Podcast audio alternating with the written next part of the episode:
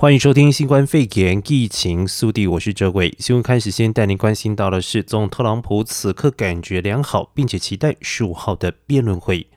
总特朗普感染新冠肺炎之后，昨天出院返回了白宫，选在官邸接受进一步的治疗。而他在今天表示，美国人正在学习和新冠肺炎共同生活，他现在感觉很棒，期待第二场总统大选辩论会。而根据路透社的报道，总统特朗普预计在白宫施打第五剂抗病毒药物瑞德西韦，同时继续接受类固醇药物地塞米松治疗。地塞米松通常只用于出现在最严重症状的患者身上。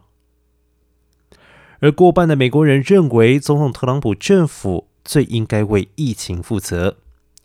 芝加哥大学与美联社共同进行的新冠肺炎疫情调查，归咎于美国政府的本身，而非如特朗普政府所愿的把责任推给中国或者是其他国家。新冠肺炎从去年爆发以来，全球有超过一百万人染疫丧生，美国境内就有二十多万人死亡。总统特朗普几个月来一直淡化疫情的严重性和影响，并且把病毒肆虐全球一事推给疫情源头的中国和英印不利的世界卫生组织上面，而如今民调显示，究竟谁最该为国内的疫情负起责任？百分之五十六的美国民众认为是美国政府。百分之四十七怪罪于其他国家，只有百分之三十九认为应该归咎于世界卫生组织。而另外，民调也显示，绝大多数的美国人认为华府应该在发展疫苗上居领导的地位，但也有不少的美国人认为欧洲国家还有中国也应该扮演参与的角色。再来带您关注到的是，世界卫生组织称。估计全球约有一成的人口已经感染新冠肺炎。据统计数据显示，全球迄今共有超过三千五百万起的新冠肺炎确诊病例，其中有超过一百零四万人不治死亡。不过，世界卫生组织五号表示，全球七十八亿人口当中，恐怕已经约有十分之一的人口感染新冠肺炎，高于官方数字的二十倍。世卫公共卫生紧急计划执行主任莱恩表示，目前感染程度从城市到乡下不等，各族群不一。他警告，这意味着全世界绝大多数的地区仍处于风险之中。莱恩提到，病毒持续的蔓延，全球多地确诊数字的回升，全球正进入疫情艰难的阶段。而印度的确诊病例急剧的增加，拉丁美洲多国的每天感染率也上升，而且欧洲多国因为放宽限制措施，也出现疫情的反弹。美国则是录得平均每天四万宗的确诊病例。莱恩指出，疫情可能在某些地方突然爆发，同时也在某些地方逐渐的减弱，而这些变化并不是出于偶然，要视人类如何运用可以抑制病毒传播并且挽救性命的工具而定，而当中取决于各国是否能够达成共识。而他也指出，世界卫生组织正在努力协助测试多款的疫苗，同时制定公平分配疫苗的计划。另外，也正正在研究新的病毒检测药物还有疗法。然而，莱恩指出，世卫的资金严重不足，急需投入至少一百四十亿美元。而再来继续带您关心到的是，CDC 表示，新冠肺炎病毒可经空气传播两公尺。美国疾病管制暨预防中心五号表示，新冠肺炎疾病能够借由悬浮在空气中可达数小时的病毒传染。专任工位专家普遍提出，有关病毒恐透过空气传播的隐忧确实存在。CDC 在五号发布的指引当中说明，有证据显示，在通风不良的秘密空间中，新冠肺炎患者可能把病毒传染给距离超过两公尺远的人。而科学家认为，在上述的情况之下，新冠肺炎患者产生带有病毒较小飞沫和微粒，也就是气溶胶，会变得集中，而且足以传播病毒。再来关注到的是，纽约市关闭九个疫情热区学校。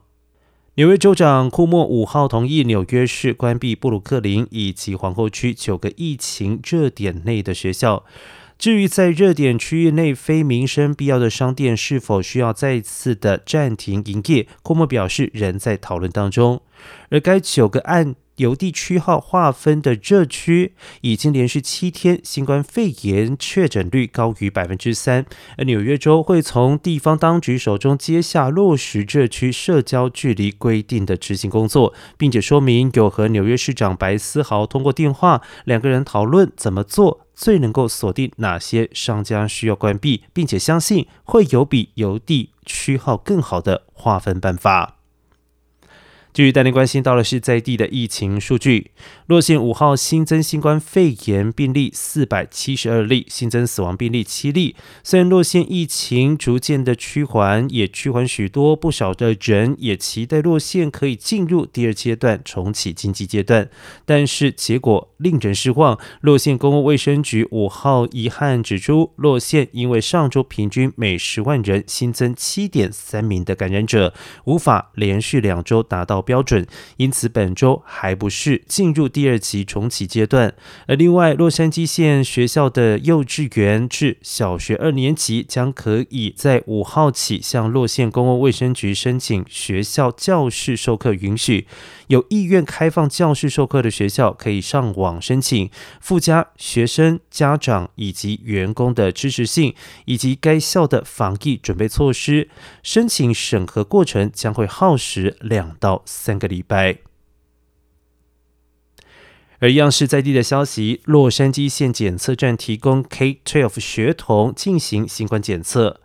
在新冠疫情和流感季到来之际，校园陆续重启。圣地亚哥县卫生局发布了学校新冠处理指南，从一号起提供四处新冠检测站，供全县的教师、司机、餐厅人员以及房门等学校工作者进行免费检测。同时，该县级检测站也开放给 K-12 年级的学童进行检测，以遏制该县新冠疫情的进一步增长。而该县家长即日起可以带孩童到凯撒医疗集团或者是县卫生局管理的四十一个新冠检测站受检。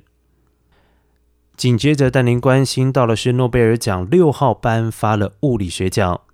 二零二零年诺贝尔奖六号颁发了物理学奖，由英国学者潘罗斯、德国学者根策尔以及美国学者吉兹共享殊荣。巴洛斯得奖的原因是发现黑洞结构是广义相对论的强大预言。至于根策尔以及吉兹，则是将平分另外半数的奖金。而得奖的原因是发现银河系中央的超大质量密实的物体。而接下来，诺贝尔奖七号将公布化学奖的得主，八号揭露文学奖得主，九号公布和平奖的赢家。而今经济学奖的得主将在十二号揭晓。好的，休息一下，待会回到节目现场，欢迎继续收听《亲子一起来》。